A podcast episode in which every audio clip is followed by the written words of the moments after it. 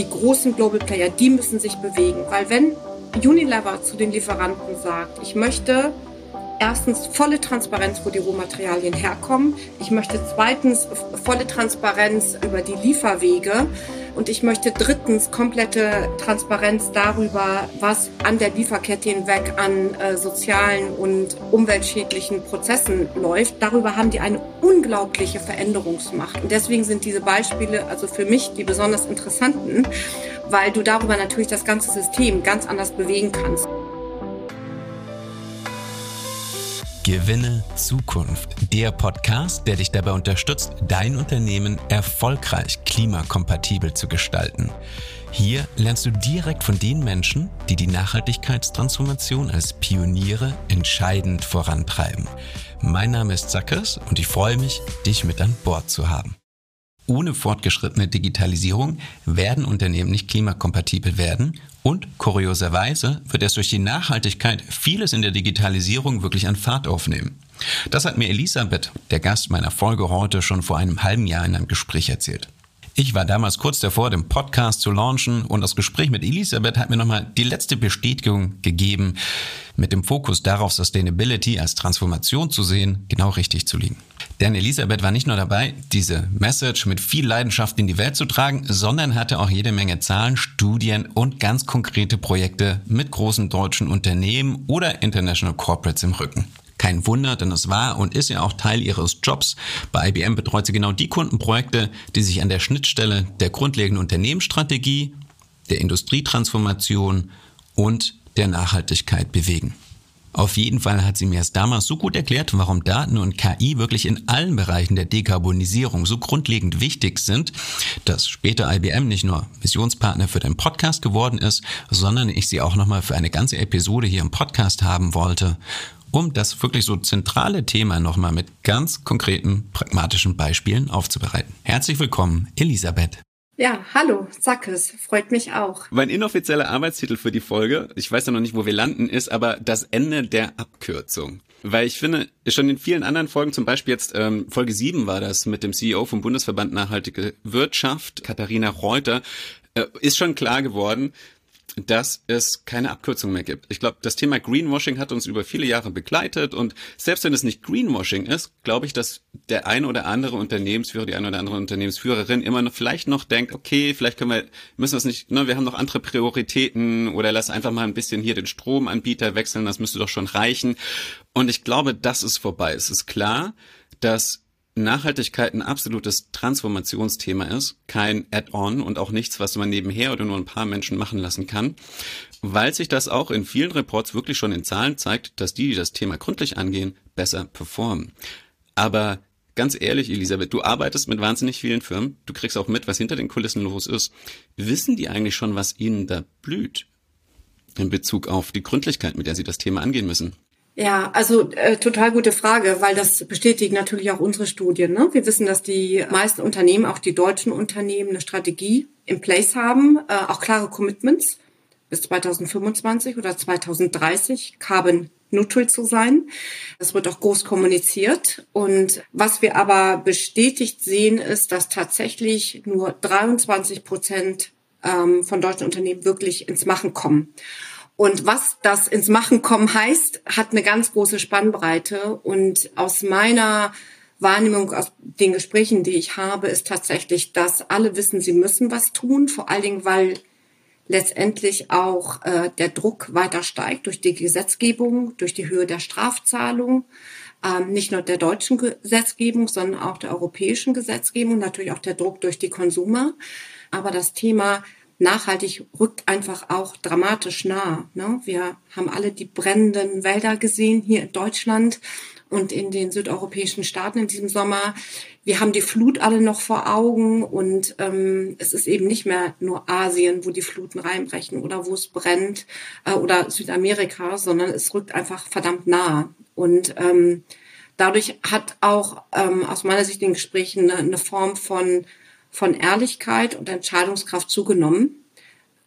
Gleichwohl muss ich aber sagen, dass dieses ins Machen kommen, und vielleicht können wir da gleich noch ein bisschen drüber sprechen, was das eigentlich im, im besten Sinne heißt, ähm, ja, da ist aber noch eine Menge zu tun. Es gibt ja zwei Ebenen, das Thema anzugehen. Das eine ist, weil ich als Mensch was bewegen will, weil mir klar ist, wie sehr die Kipppunkte drängen. Das andere ist, was darf ich als äh, Manager in, in einem Unternehmen machen? Was ist eigentlich mein Auftrag gegenüber auch den Shareholdern? Und das Spannende hier ist ja, dass man oft das Gefühl hatte, klar, wir wollen was für Nachhaltigkeit machen, aber wir müssen ja auch für die monetäre Profitabilität sorgen das scheint sich zu ändern, weil mittlerweile ja ganz klar ist, monetare Profitabilität gibt es nur mit dem Thema Nachhaltigkeit. Stimmt das?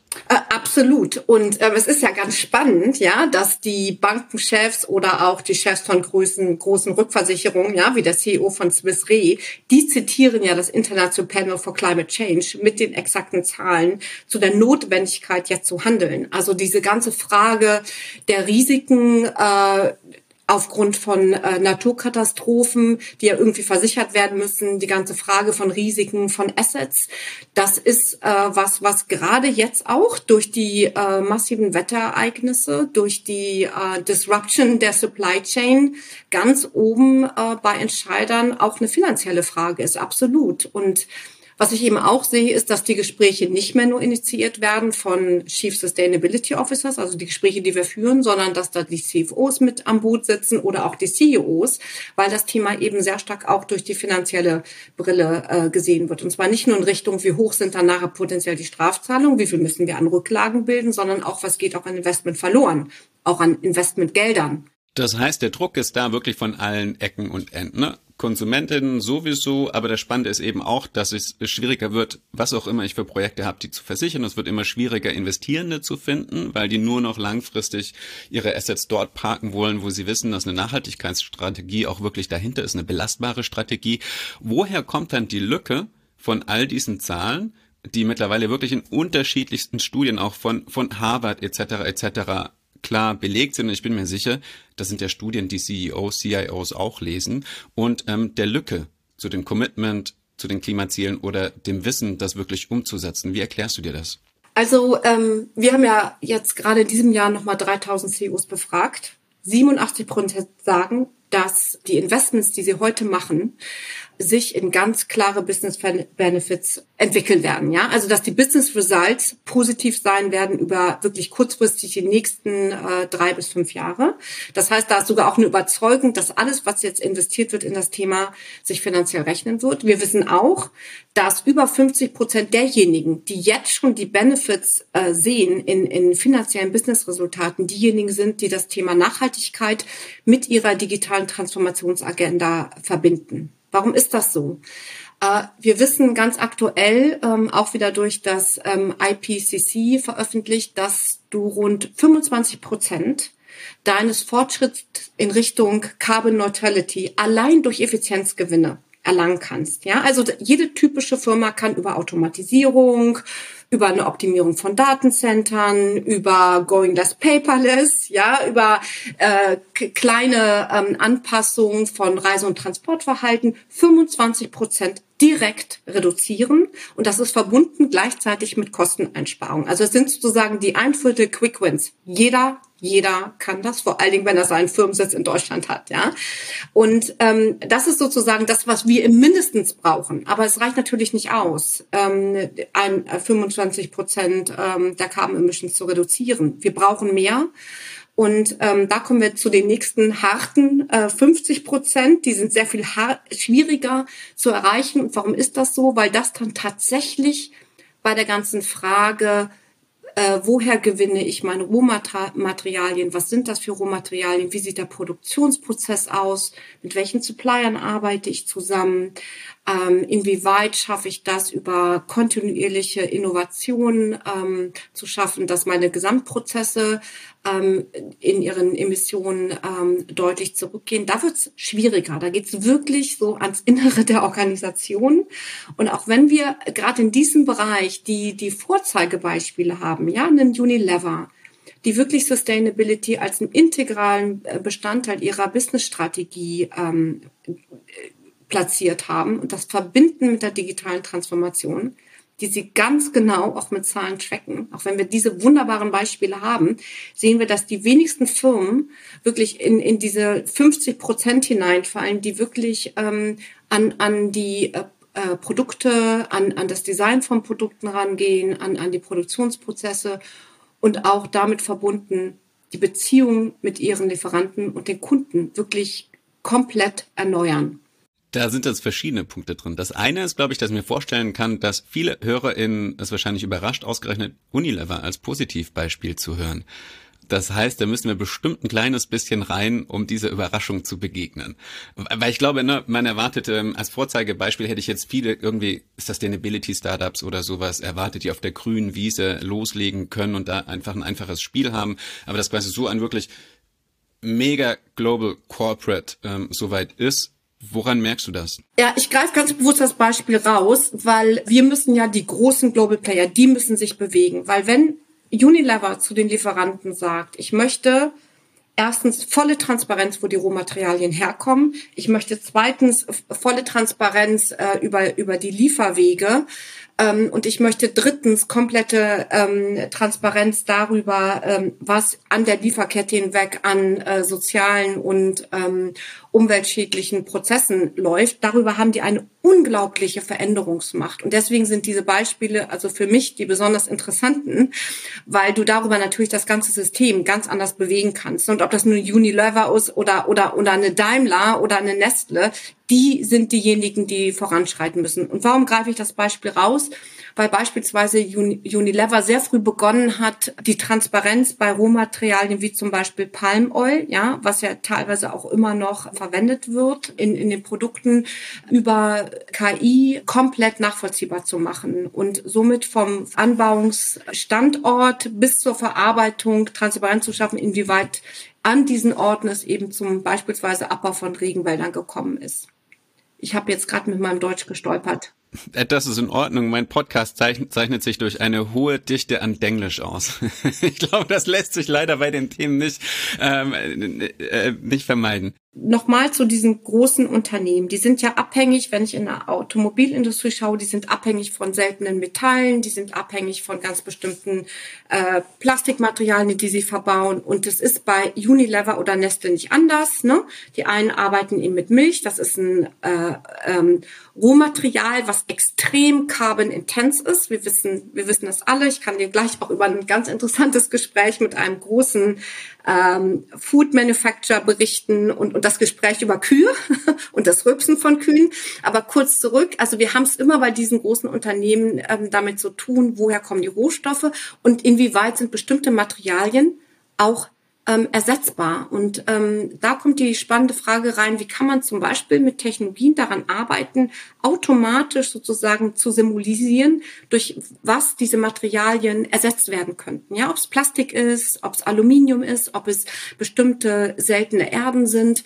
Ähm, und das ist ein ganz spannender Prozess, wo du überhaupt noch gar nicht in die Produktion eingreifen musst, sondern wo du schon im Produktdesign, ob das ein Nahrungsmittel ist oder ob es ein Haarshampoo ist oder ob es ein Teil eines Reifens ist, kannst du simulieren, durch was ähm, dieses einzelne Rohmaterial ersetzbar ist. Und da liegt ein Riesenpotenzial äh, drin, weil ich ja nur so bei diesen 50 Prozent, die wirklich überlegen müssen, was stecke ich in mein Produkt, wie produziere ich dieses Produkt und wie sorge ich dafür dauerhaft, dass mein Produkt über Zeit immer carbon äh, neutraler wird oder sogar ähm, positive oder net positive, ähm, da muss ich ansetzen am Produktdesign. Und ähm, da wurde in der Vergangenheit wirklich sehr viel in Research und Development investiert und wir haben heute eben KI-Modelle, die unseren Kunden dabei helfen, in ganz verschiedenen Industrien diese Simulation zu fahren.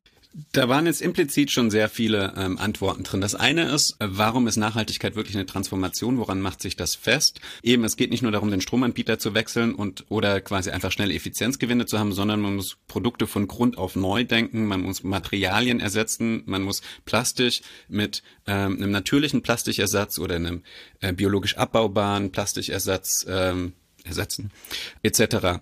Und das ist die eine Antwort rein auf die Nachhaltigkeit bezogen, weil man Produkte von Grund auf neu denken muss. Und gleichzeitig ist ja schon klar geworden, dass es so eine Twin Transformation ist, auch ein Begriff, den ich mir jetzt mal von Katharina aus Folge 7 ähm, leihe. Das heißt, nicht nur, dass beide Transformationen parallel stattfinden, Digitalisierung mit einem großen Vorsprung natürlich, sondern dass beide Transformationen sich in gewisser Weise gegenseitig bedingen, oder? Mhm, genau, ich, ich spreche auch von einer Zwillingstransformation, weil genau das ist das, was gerade in Deutschland passiert. Ähm, und ähm, ich sehe es ja so, dass sich diese beiden Transformationen gegenseitig beschleunigen. Ich kann Nachhaltigkeit nicht wirklich in der Geschwindigkeit umsetzen, wie das jetzt erforderlich ist, ohne Technologie, also ohne wirklich eine digitale Transformation und umgekehrt. Also bei diesem ganzen Thema äh, Technologieeinführung müssen sich die Firmen ja auch heute fragen, was ist eigentlich der Footprint von meinem Datacenter, wenn ich mit äh, KI-Anwendungen arbeite oder Blockchain-Anwendungen, wo wir alle wissen, dass sie extrem viel Energie fressen, muss ich mich fragen, wie kann ich da von Anfang an schon im Coding ja, dieser Technologien dafür sorgen, dass sie im Grunde selbst optimiert, kontinuierlich ihren Footprint verbessern. Und ähm, ich sehe da ähm, eine Riesenchance in dieser Zwillingstransformation in Deutschland jetzt wirklich in den nächsten zwei, drei Jahren einen Riesenschritt zu machen. In allen Sektoren, aber auch im öffentlichen Sektor beispielsweise, ähm, da das zu schaffen, was wir jetzt leider seit, seit vielen Jahren nicht hinbekommen haben, wirklich einen Sprung nach vorne, weil der Druck einfach so hoch ist und unter Druck ja, und ähm, man muss ja auch sagen, ähm, mangelnden Ressourcen in, Teil, in, in Teilen ähm, kann ja teilweise auch was Neues entstehen. Und das ist das, was ich jetzt wirklich in den Kundengesprächen erlebe, dass es auch als eine Chance ergriffen wird und dass auch nur mit der gewissen Unsicherheit umgegangen wird, dass es nicht vollkommen klar ist, ob sich alle Investments so realisieren. Ja, das ist natürlich immer wunderbar, einen perfekten Business Case zu haben. Den rechnen wir auch immer gerne. Aber wir wissen alle, dass gerade beim Thema Nachhaltigkeit ähm, der Business Case über das hinausgeht, was ich selber wahrscheinlich in meinem Unternehmen einfahre.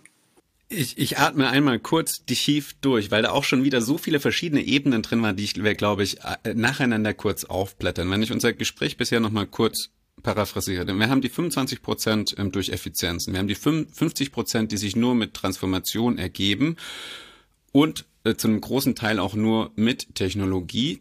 Und dann haben wir die Technologie selbst, die natürlich auch nachhaltiger und effektiver gestalten werden muss. Lass uns alle drei Bereiche nochmal jeweils mit einem konkreten Beispiel durchgehen. Die 25 Prozent Effizienzen.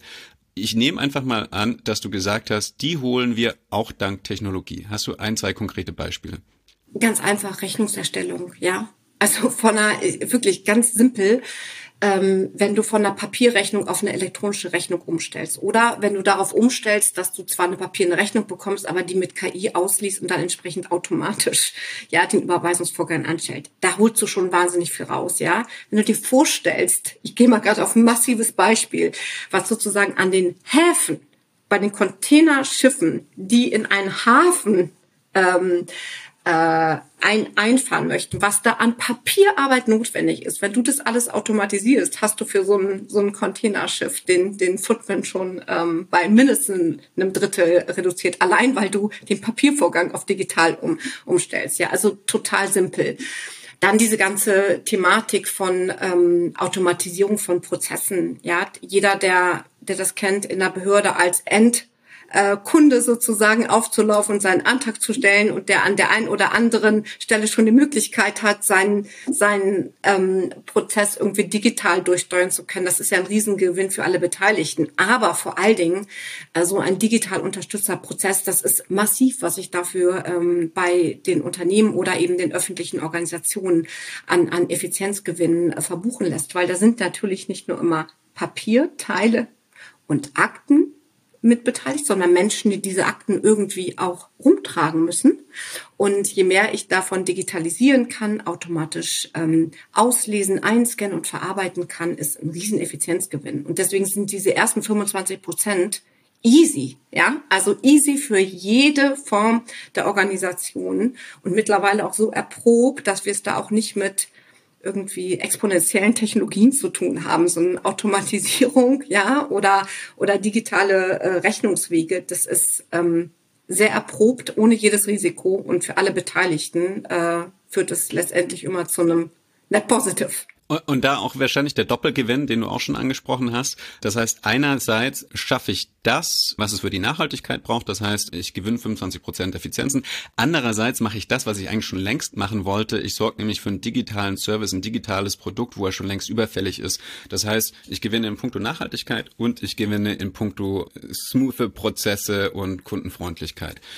Dann haben wir die 25 Prozent. Kommen wir zu den 50 Prozent, die schon härter sind, wie du gesagt hast, das dicke Brett. Und da habe ich nämlich auch verschiedene Punkte rausgehört. Das eine ist, du meintest ähm, Simulation, wie ein Produkt aufgebaut ist und ähm, wo sich bestimmte Prozesse, bestimmte besonders carbonintensive Anteile des Produktes ersetzen ließen. Mhm, genau. Ähm, und also wir, wir nennen das Material Discovery.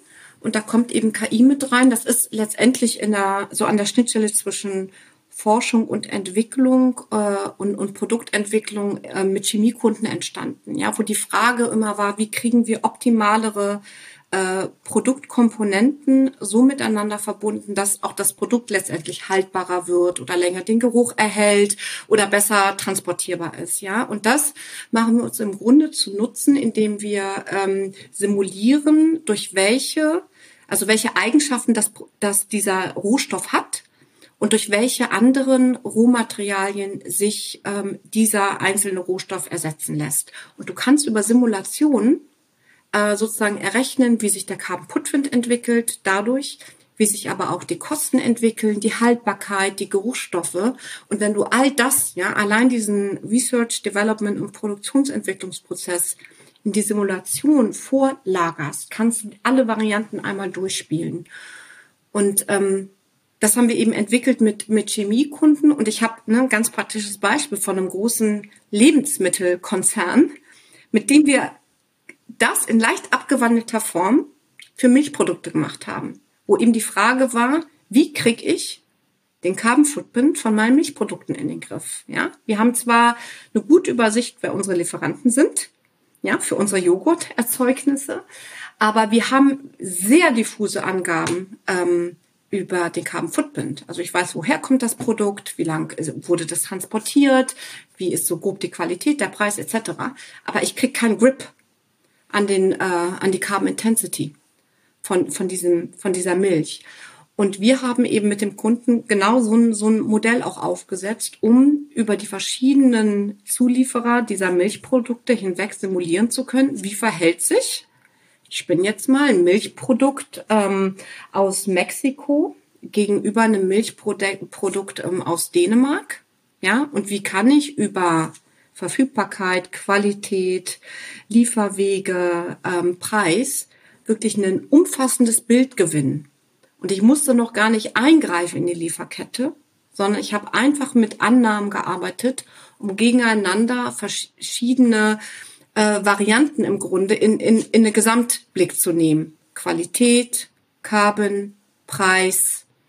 Ähm, und so habe ich auch eine ganz andere Möglichkeit, in mein Unternehmen hineinzusteuern. Also das ist bei diesen 50 Prozent, wo es echt ein bisschen komplexer wird, ja, weil ich von Industrie zu Industrie ja auch über ganz andere Rohmaterialien spreche. Milch, Aluminium, äh, Stahl. Das heißt, da beziehst du dich jetzt auf Simulationen von sehr komplexen Zusammenhängen, die man überhaupt erstmal, überhaupt erstmal die Daten braucht, um das simulieren zu können. Und das heißt, hier kommt die Digitalisierung rein, weil wir es erst damit schaffen, wirklich diese massiven, massiven Daten und Möglichkeiten durchzurechnen und zu schauen, was ist de facto nicht nur eine, was ist nicht nur eine Vermutung, was, sondern was ist unterm Strich wirklich weniger CO2-intensiv. Kurze Frage, aber würde Transformation eigentlich nicht bedeuten, dass ich sage, äh, Milch raus, Hafermilch rein? das haben wir jetzt auch, genau, das ist die nächste Stufe. Wir nehmen rein Hafermilch, Sojamilch, um insgesamt eben zu modulieren, äh, wie sich das Gesamt verhält. Und es ist wirklich super Frage. Ich weiß, sie war vielleicht nicht komplett ernst gemeint, aber ich nehme sie gerade mal sehr ernst. Es gibt ja bestimmte Produkte, die weiter noch nachgefragt werden. Ne? Der ein oder andere isst eben gern sein Joghurt, genauso wie der ein oder andere immer noch gern mit dem Auto fährt. Und das wird auch erstmal weiterhin so bleiben. Und ähm, damit kommen wir zu den letztendlich schon den letzten ähm, 25 Prozent, weil wir bei allen Unternehmen in der Regel einen Restbestandteil haben werden, die du nicht komplett ersetzen kannst. Ja, außer eine radikale Abschaffung aller, aller Milchprodukte, was ja äh, gleichkommen würde einer, einer Riesenrevolution im Essverhalten ähm, der, also ich glaube, der, der meisten Kulturen ähm, auf diesem Planeten. Ähm, und da das so ist, dass bestimmte Produkte nicht ersetzbar sind, ja, und gerade wenn wir in die, in die, in die Schwerindustrie gucken, in, in die ähm, Automobilbranche, da werden sich bestimmte Produkte eben nicht ersetzen lassen, zumindest nicht in den nächsten zwei, drei Jahren. Und da kommt eben ein weiterer Teil rein, wo wir wirklich über eine sehr intelligente und ähm, nachvollziehbare Art des, des Ausgleichs ähm, nachdenken müssen. Also was kann ich tun, wenn ich weiß, dass ich eben doch teilweise ne, bestimmte ähm, Emissionen ähm, habe und wie kann ich mir darüber über letztendlich ähm, einen Emissionshandel, einen Ausgleich über Reforestation von Korallenriffen oder Wäldern, die auch kontinuierlich kontrolliert werden, wie kann ich mir da trotzdem einen Ausgleich schaffen? Ich bin da bei dir. Ne? Theoretisch müssten wir schauen, dass wir uns vegan ernähren. Rein praktisch wird das eben, wie du gesagt hast, definitiv nicht in den nächsten drei Jahren passieren.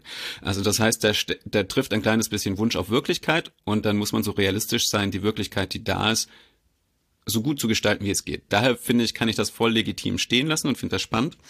Genau deswegen braucht es Alternativen dazu und aber hier wird es wirklich diffizil, weil eben es ein ganz touchy Topic ist, Ausgleich für eigentlich einen nicht nachhaltigen Vorgang zu schaffen. In, insofern, aber in dem Beispiel, das du genannt hast, kann ich das stehen lassen, weil wir realistisch genug sein müssen und wissen, innerhalb der, des für uns relevanten Zeitpunktes der nächsten Jahre in Bezug auf die Klimakipppunkte werden wir wahrscheinlich eben die Weltbevölkerung nicht zum Großteil, der, zumindest die sich aktuell mit Fleisch ernähren, nicht auf vegan bekommen.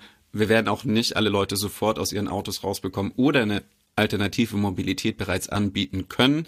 Insofern finde ich es völlig legitim zu schauen, okay, da müssen wir definitiv effektiv dafür zu, zu sorgen, dass es so gut wie es geht kompensiert wird. Und das heißt, wenn ich, was ich bei dir herausgehört habe, ist die Frage natürlich, findet die Kompensation wirklich statt? Hatte ich schon in einem anderen, äh, in einer anderen Folge ganz am Anfang die Frage eben Aufforstung, findet die wirklich statt? Lässt sich das nachvollziehen? Stehen die Bäume nach drei Jahren noch?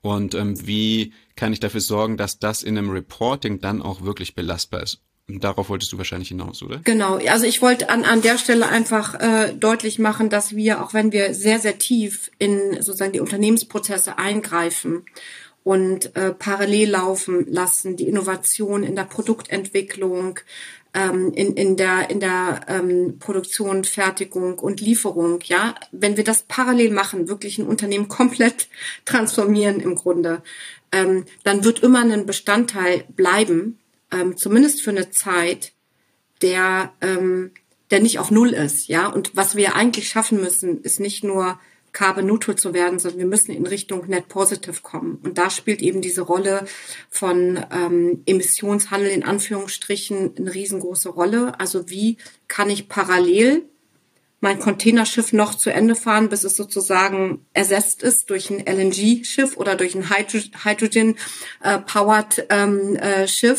äh, und parallel aber über, über Investments in Wiederaufbau von Korallenriffen oder, oder, oder Wäldern entsprechend kontrolliert ähm, meinen Footprint auch verbessern. Ich finde das ein super Beispiel, weil gerade bei Containerschiffen ist ja das Problem, die haben einen unglaublichen Wert und gleichzeitig einen unglaublich langen Lebenszyklus. Ich weiß nicht, wie viele Jahrzehnte ein Containerschiff theoretisch auf der auf dem Wasser ist und man kann von dem von der Reederei nicht verlangen, dass sie in den letzten 10 bis 20 Jahre gekaufte Containerschiffe von heute auf morgen eine nachhaltigeren Alternative ersetzen, plus ähm, dass es die überhaupt schon gibt. Das ist das andere Problem. Noch gibt es wirklich nicht eine skalierbare Technologie, mit der Containerschiffe nachhaltiger über das Meer schippern können. Und daher ähm, finde ich das völlig legitim zu sagen, dann lass es uns wenigstens so effektiv es geht ähm, kompensieren. Du hast jetzt Korallenriffe ins Spiel gebracht. Was hat das wiederum dann mit Technologie oder Digitalisierung zu tun? Ja, also die ähm, Korallenriffe müssen ja in einer bestimmten Umgebung sozusagen restauriert werden und sind mindestens genauso wichtig für das Weltklima wie Wälder. Und da ist im Grunde die gleiche Frage wie bei den, bei den Bäumen. Also wie, wie lange steht eigentlich so ein, ein Wald, ein, eine Wiederaufforstung, die finanziert ist, gefördert wird durch, ähm, durch entsprechende äh, Zertifikate? Und was ist, ist die Rolle von Technologie? Die ist im Grunde eine Form von, von Kontrolle und und zwar End-to-End-Kontrolle, inwieweit dieser Wald eben noch nach zwei, drei oder vier Jahren steht. Und das Gleiche gilt eben für die Korallenriffe. Wir haben eine Partnerschaft ähm, mit ähm, mehreren Companies zur Wiederauffassung mit äh, Korallenriffen, wo der Schwerpunkt wirklich nur darin besteht, die Transparenz äh, zu gewährleisten, dass diese Korallenriffe eben auch entsprechend wirklich dauerhaft aufgebaut werden. Lass uns mal in die Umsetzung direkt reingehen. Also wie, wie wird das umgesetzt? Welche Technologien kommen da ins Spiel? Also es sind vor allen Dingen Plattformtechnologien äh, wo du ähm, im Grunde als Endnutzer direkten Zugang hast ähm, zu den Daten deiner geförderten, deines geförderten Baumes oder deiner geförderten Koralle. Also unsere Plattformtechnologien, die verknüpft ist mit KI-Anwendung. Ein spannendes Beispiel, was ich bei einem ähm, Müll-Startup gehört habe, die, die dafür sorgen, dass Müll am Strand eingesammelt wird. Und dann ist natürlich die Frage, da wird ein Foto von gemacht. Wie sorge ich dafür, dass nicht mein Dienstleister an dem Strand äh, 10.000 Kilometer weit entfernt einfach den gleichen Müllsack von drei verschiedenen Seiten fotografiert und reinstellt und mir damit dann eigentlich mein ganzes Kompensationsschema durcheinander bringt. Das heißt, hier könnt ihr einerseits dafür wahrscheinlich in ähnlichen Fällen dafür sorgen, a, dass es digital erfasst wird, aber b, wahrscheinlich dann auch wiederum dank AI überprüft wird. Ja, du hast ja bildgebende KI und die kann darüber, dass du einmal sozusagen die, die Plastikflasche oder das Korallenriff äh, sagen, erfasst hast, kannst du ja äh, das gesamte Set erfassen. Und dadurch, dass du das im Grunde mit dem Foto zwar erfasst hast, aber dann mit KI aufgenommen hast, kannst du über Bilderkennung dauerhaft ähm, sozusagen ausschließen, dass es da nicht ein zweites von gibt. Und dass es nur dieses eine Mal gibt, was eben nachverfolgt werden kann. Das ist also ein ganz konkretes Beispiel, wie zum Beispiel beim Plastikflaschen sammeln. Das kann sich dann auch übersetzen für die Koralle.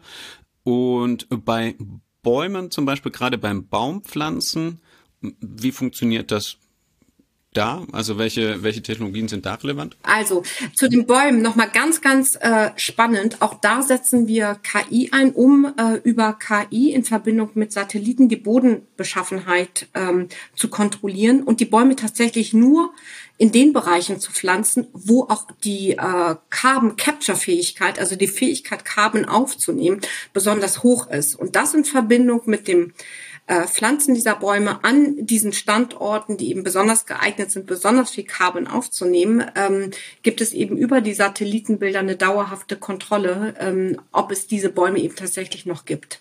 Und das ist genau das gleiche Verfahren bei den ähm, Korallenriffen. Okay, auch hier wieder quasi Technologie, die es ermöglicht, einen bestimmten Ansatz, wie jetzt zum Beispiel Kompensation mit Bäumen, schneller hochzuziehen, schneller zu multiplizieren und zu skalieren und gleichzeitig aber auch zu überprüfen und dann transparent zu dokumentieren, dass es stattgefunden hat und da einen gewissen Standard zu etablieren, wo, seien wir ehrlich, bisweilen auch teilweise wirklich Schindluder getrieben wird, gerade was Offsetting angeht.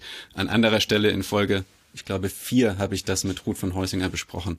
Genau, also unglaublich wichtig. Das allerdings wahrscheinlich was, was ein großes Corporate, ein großer Konzern als Dienstleistung einkauft. Also du hast ja gesagt, ne, angenommen, ich bin Automotive, in der Automotive-Branche und habe einfach einen bestimmten Anteil meines Produktes, den ich noch nicht nachhaltiger gestalten kann, kaufe mir das als Dienstleistung ein und die machen das im besten Fall dann mit den Technologien wenn wir zurückkommen in den eigenen Konzern, der sich transformieren muss, wie weit sind die denn? Seien wir ganz ehrlich, weil eben Digitalisierung ist, ne, ist ja jetzt kein Endstadium, sondern ein kontinuierlicher Prozess.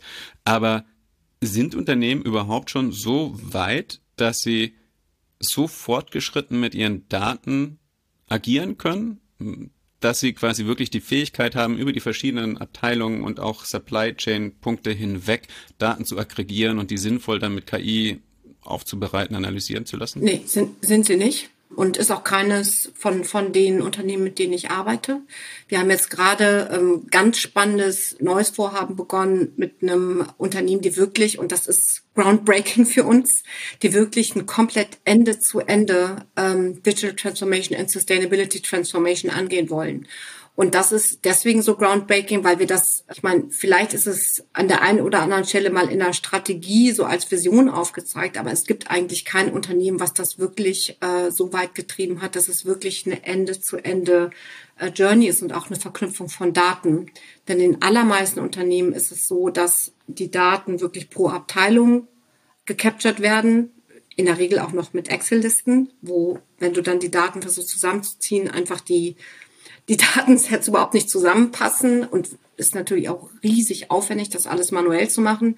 Das heißt, in der Regel ist bei uns tatsächlich der erste Schritt, ähm, erstmal zu identifizieren, was wird denn jetzt tatsächlich eigentlich gebraucht und wie kann man möglichst effizient aus diesen vorhandenen Daten ähm, Insights gewinnen. Und wovon ich ganz stark abraten möchte, obwohl ich immer sage, wir brauchen eine, eine wirklich robuste Datenbasis, ist der Illusion zu verfallen, dass du 100 Prozent ähm, Daten brauchst, um handeln zu können. Das stimmt einfach nicht. Wir alle arbeiten immer in der Form von, ähm, wie soll ich sagen, Abwägung von äh, Wissen und Nichtwissen. Und wir sagen auch bei unseren anderen großen Transformationen mit Technologien, dass eigentlich 60 bis 70 Prozent Daten ausreichen, um eine Entscheidung zu treffen. Und wenn wir darauf warten würden, dass wir für jedes Milchprodukt, für jedes andere Rohprodukt die hundertprozentig nachvollziehbaren Daten haben, dann ist der Planet so warm, dass wir, ja, dann brauchen wir auch diese Daten nicht mehr. Und deswegen möchte ich, obwohl ich natürlich ne, für, für das Nutzen von Daten stehe und auch für, die, für das Nutzen von Technologien, ähm, ich sehe bloß im Moment äh, fast so eine, so eine Besessenheit äh, mit Daten und es ist ja auch unglaublich teuer geworden, ähm, diese Daten überhaupt zu bekommen. Ich sehe auch eine Besessenheit oder eine, wie soll ich das sagen, fast so eine, so eine Hoffnung äh, auf, auf das Thema Technologie, die alles retten möge. Ähm, und, und das nimmt so ein bisschen den, den Einzelnen auch aus der Verantwortung, weil all das, ja, braucht immer noch eine menschliche Entscheidung. Ich muss mich immer noch entscheiden, mit einer Form von Unsicherheit umzugehen und trotzdem zu sagen, ich gehe jetzt diesen Weg. Ich habe jetzt diese 25 Prozent bei mir rausgeholt. Ich habe mein Unternehmen optimiert und gleichzeitig, wow, ein super Beitrag zu meinem Carbon Footprint. Und jetzt geht's an, geht's, geht es ans Eingemachte. Und ich weiß nicht 100 Prozent, ob ich diese ja, Return äh, on Investment auch wirklich komplett bekomme. Ähm, aber ich gehe diese Unsicherheit mit ein. Und das tun wir ja bei allen Investitionsentscheidungen auch. Wenn wir Aktien kaufen, da ist immer ein Teil von Unsicherheit dabei. Wenn wir in neue Technologien investieren, ist immer ein Teil von Unsicherheit mit dabei. Und beim Thema Nachhaltigkeit ist oft so dieses Argument da, es muss aber innerhalb von 2,5 Jahren ein AOI sein. Es muss irgendwie komplett die Kunden sofort alle begeistern. Und so funktioniert es einfach nicht. Wir sind in der Transformation mit ganz vielen beweglichen, parallelen sozusagen Brücken, die wir bauen müssen. Und ähm, wenn wir nicht draufspringen, sind wir alle Verlierer. Und wenn wir mit aufspringen, können wir Teil der Lösung sein. Ich freue mich gerade, dass du das äh, vorhin gesagt hast mit ähm, eben ne, die Abwägung, warten wir auf, bis wir die Technologie wirklich an den Händen haben oder legen wir jetzt los, weil das was ist, was ich aus dem amerikanischen Raum wahnsinnig stark wahrnehme. Dort wird dann immer schön mit dem Buzzword Exponential um sich geworfen. Früher, wo das Exponential sich hauptsächlich dann aus, auf die Investments bezogen hat, nach dem Motto, investieren wir hier, dann werden wir exponentiell reich, ist das jetzt mittlerweile so ein bisschen die Hoffnung, Okay, vor allem, ich glaube auch aus dem amerikanischen Raum, weil die natürlich deren Footprint nochmal viel größer ist bei uns und ich glaube, wahrscheinlich haben die die Hoffnung schon aufgegeben, dass sie es schaffen, als Kultur umzuschwenken auf nachhaltigere Varianten. Wird so ein bisschen darauf gesetzt, irgendwie gibt es dann Technologiedurchbruch und der wird dann plötzlich Nachhaltigkeiten, Dekarbonisierung exponentiell skalieren. Und ich finde das spannend von dir, wo du nun für einen Technologiedienstleister arbeitest, dass du sagst, hm, kann kommen, vielleicht auch nicht. Wichtiger, dass wir jetzt ohne diese Lösung loslegen. Mhm. Ich glaube, wir, wir, wir müssen einfach beides tun. Wir müssen beides tun. Ähm, und zwar aus einer Verantwortung raus, dass wir wissen, dass das, was wir heute können, weniger ist als das, was wir wahrscheinlich morgen können. Aber dass wir heute dafür sorgen müssen, dass wir all das, was wir haben, ausrichten, um, um, um, diesen, um diese Herausforderung oder auch Bedrohung zu lösen. Und wir haben genug erprobte Technologien, sag es. Wir haben, wir haben KI, wir, wir beginnen Quantum im Bereich Nachhaltigkeit einzu, einzusetzen. Wir haben die Blockchain, wir haben Data Analytics und das ist High-End. Und das ist ja nicht nur in Deutschland so, sondern global haben wir die Technologien um relativ gut sagen zu können, wo wir mit unserem Footprint stehen und relativ gut sagen können, äh, wo wir intervenieren müssen. Und wir haben auch die Möglichkeiten, über transparente Plattformen, ähm, über Satellitensysteme nachvollziehen zu können, ähm, wenn wir beispielsweise in, in Korallenriffe oder, oder in ähm, die Wiederaufforstung von, von Wäldern investieren. All das liegt heute vor. Und wenn wir das nutzen würden, was wir heute haben, wären wir einen gigantischen Schritt weiter. Das ist das eine, aber wir müssen dafür sorgen, dass es in der Breite angenommen wird und es nicht Ausnahmen bleiben, wenn ich jetzt über Unilever rede oder, oder wenn ich über Henkel rede oder über Swiss. Ja, es gibt diese Leuchtbeispiele, aber wir müssen in eine breite Adoption kommen von dem, was wir jetzt haben. Und parallel müssen wir weiter und da bin ich wirklich äh, sehr, sehr stolz, dass IBM das auch mit der Research-Abteilung macht. Wir müssen weiter voll reinbuttern in sozusagen die Entwicklung weiterer wissenschaftlicher Durchbrücke. Das brauchen wir weiterhin, weil wir ohnehin zu spät dran sind. Und ähm, deswegen ist, ist für mich ähm, eben dieser Schwerpunkt auf den, auf den beiden, beiden Bereichen. Das ist spannend, weil dein Argument läuft ja auf was hinaus, was Sebastian Heidmann zum Beispiel gesagt hat, ich glaube, das war Folge 5 oder 6, dass einfach eine ähm, CO Tonne CO2, die wir heute sparen, deutlich mehr wert ist als eine, die wir in 2030 sparen oder erst in 2050, einfach weil die heute einen viel größeren Einfluss auf die Kipppunkte hat, als wenn wir sie in 2050 sparen. Und spannend herauszuhören, dass du sagst, hierfür haben wir eigentlich schon extrem viel Spannendes an der Hand, wie Blockchain, wie KI. Was mich gerade ein bisschen überrascht hat, ist im Quantum Computing, weil das für mich immer so, ich bekomme das hier oder mal hin und wieder mal mit, auch über euch bei IBM. Ich habe das bisher noch eher so im experimentellen Stadium geparkt, aber du meinst, das ist tatsächlich schon bereit für den Rollout? Also, ist noch nicht bereit für den Rollout, aber wir, wir ähm, sind ja deswegen so von äh, Quantum fasziniert, weil die Rechenleistung einfach exponentiell höher ist als in anderen Bereichen. Und wenn es darum geht, relativ schnell zum Beispiel Alternativen zu kalkulieren, ja, ich gehe mal zu meinem Produkt Innovation Beispiel zurück, ja, wenn es darum geht, relativ schnell Daten zu verarbeiten und mit Lösungen zu kommen, äh, ist das unfassbar interessant, was Quantum da leisten kann. Und es ist auch enorm interessant bei der ganzen Frage, wie gehe ich mit Naturkatastrophen um? Also wie kann ich sehr frühzeitig sozusagen Signale ähm, aufnehmen und entsprechend in ähm, Handlungsempfehlungen äh, umsetzen. Und für all das brauche ich eben massive Rechenleistungen und da kommt Quantum rein.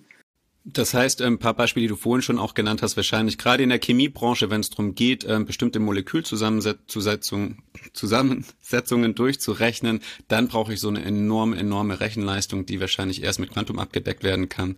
Ich glaube, auch in der Logistik wird es ja, wenn ich optimieren will, über zehn Knotenpunkte hinaus, aber sagen wir mal, ich habe 400 Logistikknotenpunkte oder Städte, die ich alle durchrechnen will, dann brauche ich wahrscheinlich auch einen Quantencomputer oder, wie du es gerade angesprochen hast, wenn es um so krass komplexe und wirklich datenintensive Modelle wie Wettermodelle oder sowas geht. Ja, oder bei der Energieversorgung, Zackes.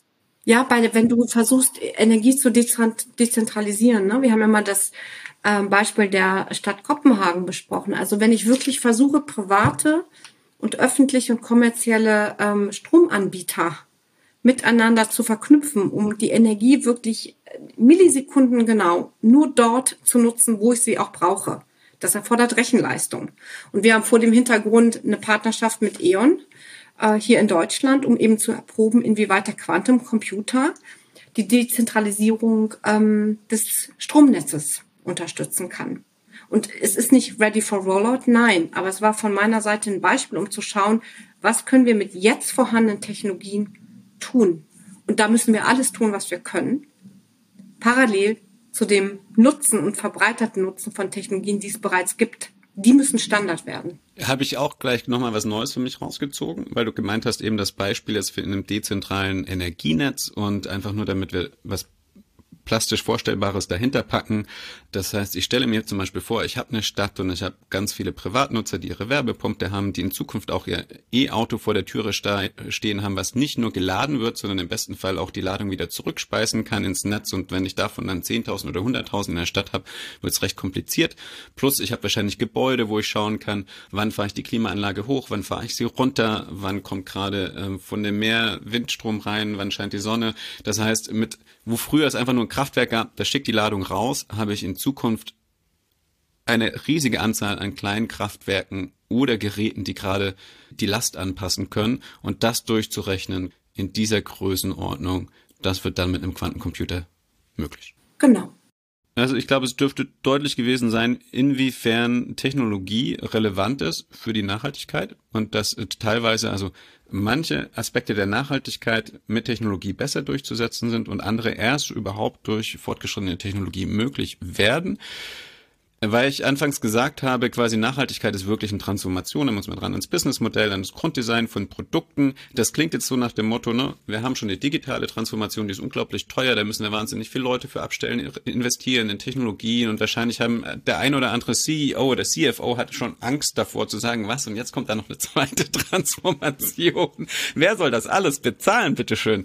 Also, weil das klingt so danach, als ob die Digitalisierung schon Teil der Nachhaltigkeitstransformation abdeckt und es da unterm Strich eine Synergie gibt. Du, zu 100 Prozent. Und in, in, in der Studie, ne, dieses Jahr 3000 Unternehmen. Was wir gesehen haben, die Gewinner, ja, und ich sage mal, die, äh, die äh, Sustainability Transformation Winners. Das sind diejenigen, die von Anfang an sagen, Sustainability und Nachhaltigkeit das, das sind zwei Teile einer Agenda. Und da kannst du ganz deutlich sehen, dass die Business Results besser sind, dass die Akzeptanz besser ist bei den Mitarbeitern, dass die Geschwindigkeit ähm, in der Produktentwicklung, also von der ersten Idee bis zur Marktreife, die Akzeptanz äh, bei den Endkunden äh, besser ist und insgesamt die Firma in, in eine Erneuerungsschleife reinkommt, die unvergleichbar mit dem der Peers ist. Also die wirklich performen ihre Peers sozusagen out. Und da ist, gibt es kein Auseinanderdivinieren, sondern es ist, sind zwei Teile einer Agenda, wirklich eine, eine klassische Zwillingstransformation. Und das zeigt jedes einzelne Unternehmen, was wir, was wir hier in Deutschland haben, äh, wo wir sagen, das ist ein Vorzeigebeispiel, dass sie es eben nicht auseinanderdividieren lassen und die nicht sagen, hier läuft das Sustainability Team mit ihren schönen ähm, Sustainability Goals und da läuft irgendwie unsere Digitalisierungsagenda, sondern die haben es verknüpft und das sind kombinierte Teams, wo IT, Business, äh, Sustainability-Kollegen sehr, sehr eng ähm, mit, mit Compliance und Legal zusammenarbeiten, um entsprechend eben die Agenda zu treiben. Interessant, weil normalerweise war wahrscheinlich Nachhaltigkeit bisher bei CSR. Mittlerweile hat vielleicht der eine oder andere CEO gesagt, okay, das ist auch eine Top-Priorität von mir. Aber was heißt das dann rein strukturell organisatorisch? Das heißt, ich habe wirklich in all den unterschiedlichen Abteilungen plötzlich jemand, der den Hut Nachhaltigkeit querschnittsmäßig in die verschiedenen schon laufenden Prozesse mit einbringt und sich dort dann mit den KollegInnen aus dem Bereich Digitalisierung oder aus anderen Bereichen austauscht und das mit, mittlerweile wirklich querschnittsmäßig und interdisziplinär angegangen wird. Und dass ich jetzt nicht irgendwo ein Team von fünf Leuten habe, die machen das ESG-Reporting und die kommen auch mit guten Ideen zur Nachhaltigkeit, sondern das klingt danach, als ob an ganz vielen Stellen im Unternehmen was durch sehr viele Menschen passiert. Genau, und äh, meistens ist sogar der Chief Sustainability Officer ein direkt, ist ein Direktreport vom CEO. Also das passiert an ganz vielen Stellen und äh, sehr häufig hat dieser Chief Sustainability Officer äh, eine zweite Verantwortung für Operational Excellence oder für die IT.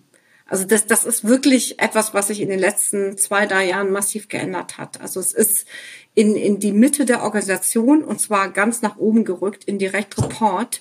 Und du musst im Grunde an, in dieser Stelle in der Lage sein, auf Knopfdruck ähm, sofort sozusagen den, den Status der Reise des Unternehmens in Richtung äh, der Nachhaltigkeitsziele ähm, reporten zu können und auch eine gute Sicht darauf haben, wo müssen eigentlich Interventionen laufen, damit du auf Kurs bleibst oder eben ähm, die äh, Geschwindigkeit anziehst. Und all das funktioniert nur, wenn du ganz enge Zusammenhang hast zwischen IT-Organisationen, Operations äh, und natürlich ähm, dem Rest des Businesses. Das ist auch ein spannender Punkt, den ich immer wieder frage und wo ich die Antwort auch jetzt bei dir herausgehört habe, aber auch bei euch im Report gelesen habe. Wo wird das verankert? Klar, es muss querschnittsmäßig verankert sein, aber wer hat dann wirklich die Kappe dafür auf? Ist es der CEO, der CFO, der CIO oder eben der Chief Sustainability Officer neuerdings?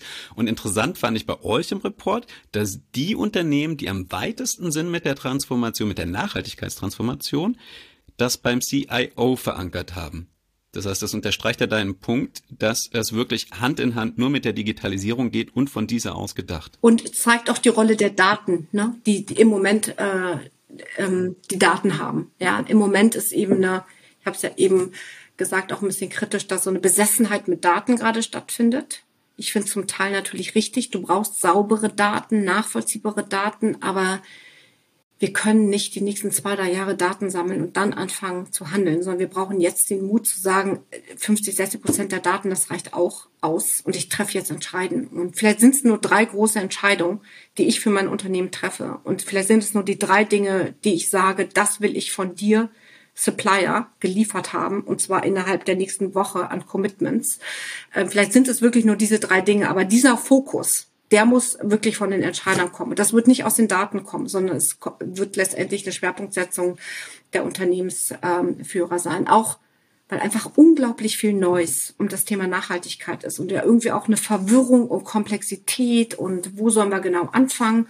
Und deswegen ist an dieser Stelle wirklich äh, Führungsmut gefordert und, und wirklich ein klarer Fokus auf die drei Dinge, die ich mache, auf die drei Dinge, die ich von meinen Suppliern will, die drei Dinge, die ich an meinen Kunden kommuniziere und, und das dann durchziehen. In Bezug auf das, was du gesagt hast, als ähm, Real-World-Beispiel sozusagen, welcher CEO, CFO, CIO hat dich da mit ähm, besonders mutigen Entscheidungen beeindruckt und welche hat er getroffen? Falls du ein konkretes Beispiel oder ein anonymisiertes Beispiel hast. Ja, ich, ich habe natürlich eins, ähm, das ist auch nicht so anonym, das ist der Paul Paulman. Und was hat der gemacht?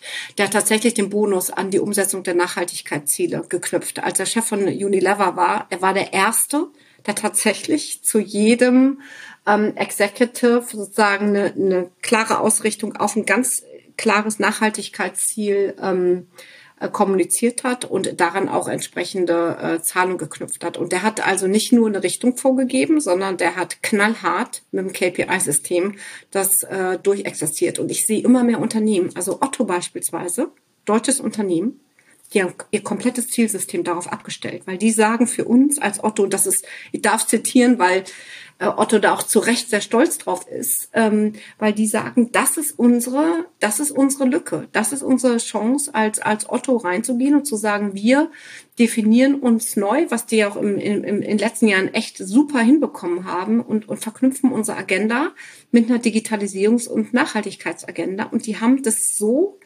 fein runtergebrochen in ihrem Unternehmen, dass tatsächlich jede Abteilung Nachhaltigkeitsziele hat, die getrackt werden. Und das, das finde ich sehr mutig. Ja? Das waren zwei Positivbeispiele, wie ich es am besten angehe. Gibt es Negativbeispiele? Äh, auch dann am besten natürlich in anonymisierter Version, aber wo du sagst, das sind typische Fehlschlüsse. Ich glaube, dass im Moment ähm, aufgrund der Notwendigkeit, auch diese Daten sauber zu liefern in ESG-Reports und nicht Greenwashing-Vorwürfen zu unterlaufen, eine, ein ganz klarer Fokus auf das Thema Datensammlung ist. Und ich glaube, dass das viel, viel mehr ausbalanciert äh, werden muss, um eben nicht gelähmt zu sein ähm, und, und Daten versuchen, möglichst akkurat zu sammeln und dann erst ins Handeln zu kommen, weil das alles wird, wird niemandem helfen. Und das sehe ich gerade als ein, also als, ein, als eine große Gefahr, äh, da außer Balance zu kommen und, und in diese Besessenheit mit, mit den komplett überprüfbaren Daten hineinzukommen. Und das, das ist eine Balance, die Unternehmen da gehen müssen. Ist vielleicht vergleichbar auch mit der DSGVO, nach dem, dass manche Unternehmen so viel Angst davor haben, nicht compliant zu sein mit der DSGVO, dass es ein kleines bisschen die Innovationsgeschwindigkeit hemmt. Und ähnliches dann jetzt auch bei der ähm, CSRD, dass Unternehmen einfach nur, um das Reporting wirklich sauber abzugeben, weil auch Strafzahlungen davon abhängen, zu sehr den Fokus auf die Compliance haben mit der CSRD, anstatt wirklich das Innovationspotenzial zu heben, das daraus entsteht, dass sie plötzlich zum ersten Mal wahrscheinlich sogar den Zugriff auf die Daten haben. Genau, und ich glaube, dass wenn, wenn mehr geteilt würde, ähm, an, an Wissen, was funktioniert, mit Liefer Lieferanten, aber auch mit Wettbewerbern, hätten wir auch eine ganz andere Geschwindigkeit und, und können dann ja auch referieren auf Unternehmen XY, wo schon funktioniert hat. Ich glaube, dieser Aspekt der Zusammenarbeit und des Teilens von, von Wissen ähm, ist, ist hier total wichtig, weil wir nicht die Zeit haben. Also so wie du bei einer Flut möglichst versuchst, breit miteinander sozusagen gegen, gegen die Flut anzugehen und alle ähm, stapeln die Sandsäcke auf, alle, alle ähm, versuchen irgendwie ähm, die, die untergehen zu drohen, ähm, aus dem Wasser zu ziehen. So, so ist es bei diesem Thema auch. Ne? Das ist eine Notsituation und es hat aber noch nicht zu dieser, dieser wirklichen intensiven Zusammenarbeit geführt. Also ich habe heute gerade ein ganz positives Beispiel gelesen. Nur zack ist, dass du das auch weißt. Es gibt so eine neue Alliance ähm, wo auch Roland Berger und ein paar ganz spannende Energieunternehmen dabei sind. Die haben sie gerade heute im Vorfeld von COP27 aus dem aus der Taufe gehoben, um eben die genau diesen Austausch von guten Beispielen untereinander nochmal zu beschleunigen. Und sowas brauchen wir viel, viel mehr, ähm, um, um einfach alle Gesamtsteller zu sein.